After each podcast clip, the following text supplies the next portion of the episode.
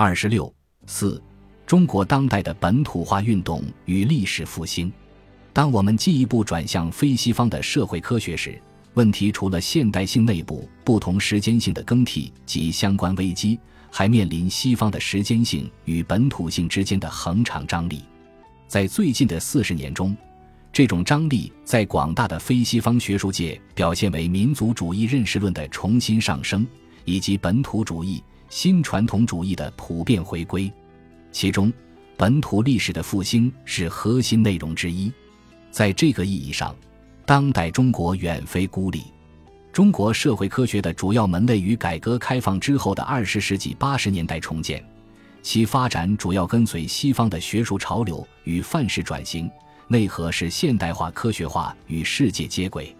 二十世纪九十年代中期之后，中国思想界的话语逐渐发生转变，本土主义开启端绪。其中最早的尝试之一，接续了二十世纪八十年代港台和离散华人学者的新儒家研究，继而推动了各种语义暧昧的国学复兴；而社会科学的本土主义与历史转向，则要晚至二十一世纪以后。特别是最近十年，包括政治学、经济学、社会学和人类学等学科都出现了类似的趋势。以笔者所在的社会学为例。本土历史复兴的趋势集中体现在近年来历史社会学的急剧上升，大有渐成显学之势。若根据本书应星老师一文，中国社会学早在二十一世纪初就展开了一场过程事件分析与结构制度分析之间的论战，这也许是中国社会学家严肃讨论时间性问题、处理有关历史的方法论和认识论的重要开端。此前的社会学研究固然也离不开历史，但并没有如此清晰的本土历史意识。一直到二零一五年前后，历史社会学作为一个研究方向，才真正进入了爆炸式增长的阶段。相关文章在主要社会学杂志中的发表数量极大增加，自我认同为历史社会学者也成为一时风潮。尽管其中的很多学者并没有接受过相关的训练。二零一七年。中国社会学年会开始举办历史社会学论坛，该论坛迅速成为最受欢迎的论坛之一。相较之下，美国历史社会学从二十世纪六七十年代重获能量以来，始终处于学科内部相对边缘的地位，仅是通过 ISA 召开专门议题的小型会议而已，并没有获得大规模的制度性权利。这一波学术运动参与者甚众。相关的研究目的和方法也多有纷纭的表述，其中也并不乏优秀的作品。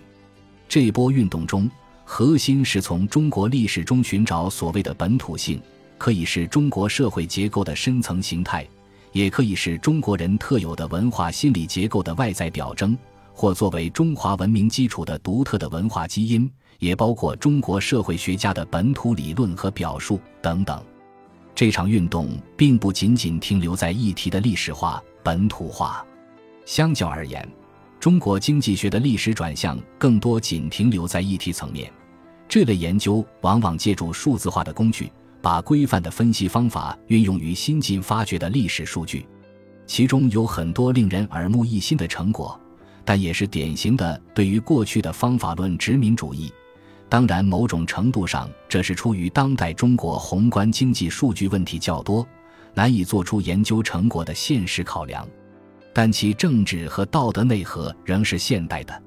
相比之下，历史社会学的兴起，在议题历史化之外，往往和寻找传统的、替代西方的政治和道德方案联系在一起，因此有很强的规范意义。这类研究试图寻找打开中国社会的正确方式。避免西方现代性和极端个人主义对社会的破坏与冲击，为中国未来的社会发展提供新的可能性。按照阿伦特的说法，这是企图经由过去而指向未来。未来的希望并不在于想象某种还未降临的弥赛亚，而在于怀旧。这实际上是对当下主义的一种间接应对。如果说西方学术已陷入当下主义、自我消费、自我挫败，那么，中国某些历史社会学家则转而为历史的愿景所吸引。他们可能是保守的，但又是激进的。他们在寻找未来，只不过他们想使未来成为比历史更绚丽的往昔，因为希望可能破灭，而怀旧却无懈可击。从更长的时间线索来看，中国社会学的本土历史转向渊源有自。首先，随着中国加入新自由主义全球秩序的社会成本与诸种破坏性逐渐展露。对传统社会组织方式和社会保护制度的浪漫怀旧也得以回归。其次，中国经济飞速发展，中国在资本主义世界体系中地位上升，在追求民族文化身份的隐秘渴望中，历史问题逐渐转移到文化和学术的中心，学术变革的条件已然就绪。在一定程度上，这种方案是可以与西方左翼反霸权、反西方中心主义。反全球资本主义的立场对话的，甚至可能是其思想出发点之一，但其在寻找替代性本土资源的过程中，由于缺乏对传统社会制度和对所谓文化遗产文明基因背后权力关系的反思，而面临着滑向文化保守主义的危险。这其实和二十世纪九十年代末兴起的另一股主要学术潮流新左派有着类似的思想轨迹。从学科内部来看，二十世纪八十年代之后，西方社会学主要研究路线与施政方法在国内得以部分制度化，其中定量研究一时占据了主导地位，颇有一些罔顾中国具体社会情境、滥用定量方法和西方社科概念的例子。这促成了一种偏见，即西方霸权的社会学等同于以定量为基础的科学研究。那么，本土性的回归必然需要超越科学范式，而传统学术的历史叙事方式自然是不二选择。最后，从学术代际更替的角度看，新一代学者也获得了设定议程的权利，而对于更年轻的社会学家来说，现实议题的丧失，也许才是历史转向背后迫不得已的动因。这种学术方案背后隐含着一系列悖论，首先。这些研究试图从历史中寻找未被污染的本土历史，但忽视或拒绝对其中一些核心概念进行真正的历史化，因而，在方法论和认识论层面，恰恰可能是非历史和反历史的。实际上，在不同的历史时期和地区，中国社会所面临的基本政治经济条件并不是一成不变的，基本的文化和感觉结构也经历了重大变迁。社会网络的形态也在不断重组和再生产，具体的历史研究只会消解这些研究者建构的抽象概念和想象物，比如家、思绪、格局等等，其背后强烈的道德规训力量也会减弱。再退一步来说，这些概念如果仅仅作为文化的遗存，是否还能继续滋养当代中国人的物质与精神生活，也要打一个大大的问号。文化基因或文明基因这种说法是自相矛盾的，历史社会学家不应该不加检视的频繁使用。某种文化和相关社会关系的延续，需要在具体的社会情境和一定的权力结构中，通过个体对具体情境的一次次重新评估，一遍遍地被重新生产出来。这和生物学意义上的基因遗传是根本不同的。因之。并没有什么文化和社会关系模式是被事先编码且恒常不变的。如果从社会学的角度出发，我们研究的重点应放在其维系或变革背后的具体历史情境。事实上，自五四运动以来，中国社会一直在不断探索现代化的实现方式，特别是改革开放之后，更是在不断实验和实践如何应对全球政治经济秩序下的生活方式。这难道不是一种本土性吗？本土性必然会和现代性矛盾吗？另一方面，中国的经济与社会安排本身也溢出了中国这一地理和文化空间，不同程度地影响了全世界。反过来说，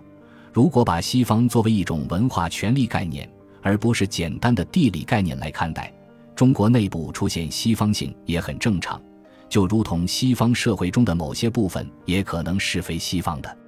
因此，我们很难说有一种社会科学是可以专门阐释中国的，也很难说西方的社会科学就完全无法解释中国社会。这种二分法是无效的。某些历史社会学对于本土历史性的想象和建构，实际是用一种更古早的想象的历史来替代当下实践以及与当下联系更为紧密的历史，从而期待并规范未来。不得不说，相比二十一世纪初以甘阳为代表的通三统保守主义方案，这些方案更为退守。阿伦特在《过去与未来之间》中有一段话，用来评价当下中国，也许是允洽的。今天，传统有时被认为是一个本质上浪漫的概念。但是，浪漫主义除了把关于传统的讨论提到十九世纪的议程上以外，什么也没有干。浪漫主义对于过去的颂扬，只是为着标志这样一个时刻：现代对于我们世界和人类一般状况的改变，已经到了这样一个程度，对传统理所当然的依赖已经变得不再可能了。一种传统的终结，并不意味着传统观念已经丧失了对于人心的力量，正相反。就在传统丧失了活力，而人们对其开端的记忆也逐渐褪色的时候，传统陈腐不堪的概念和范畴有时反变得更加暴虐，甚至于传统可能只有在它终结之时，即当人们甚至不再反抗它之时，才充分展现它的强制力量。一言之，当某些所谓的传统观念早已不再是社会生活主要和普遍的文化动力时，有关该传统和历史的概念建构物，反而可能获得极大的力量。然而，这些当代的建构物实际上是被抽空了实质内容的，它们所表征的更多的是象征意义上的差异性，比如中国和西方、本土性与西方霸权、传统与现代、历史的与科学的、本土的社会学与舶来的社会学等。而这种制造差异的工具，可以被不同层面。不同目的的权力中心所调用，并被制造成为他们重要的话语武器。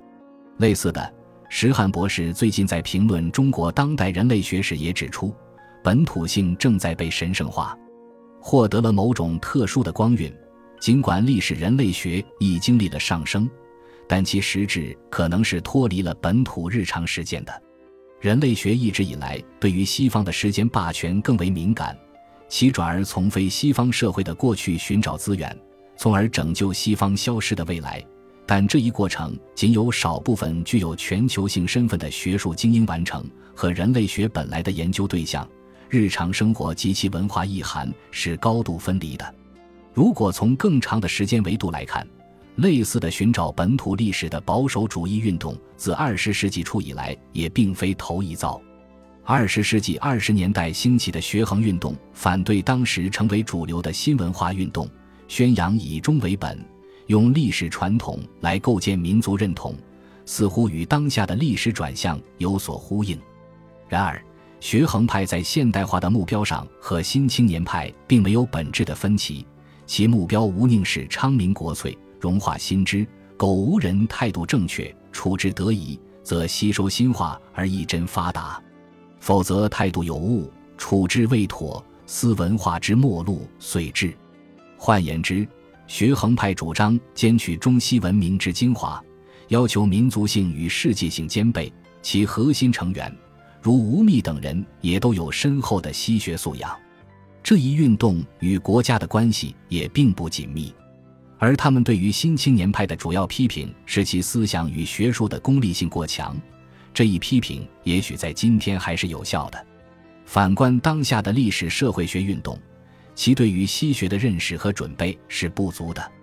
且其内核对于中西古今关系的理解是非此即彼的，而非融通的。这和中国改革开放以来的飞速发展和国家地位的急速提升是密切相关的，也和近十年内全球思想的保守化与民族主义转向相契。在此过程中，知识分子的时间权利与国家的时间规划及话语是高度重合的，包括社会学者在内的知识分子，与其说是找回了时间感，不如说是丧失了真正的时间意识。本集播放完毕，感谢您的收听，喜欢请订阅加关注，主页有更多精彩内容。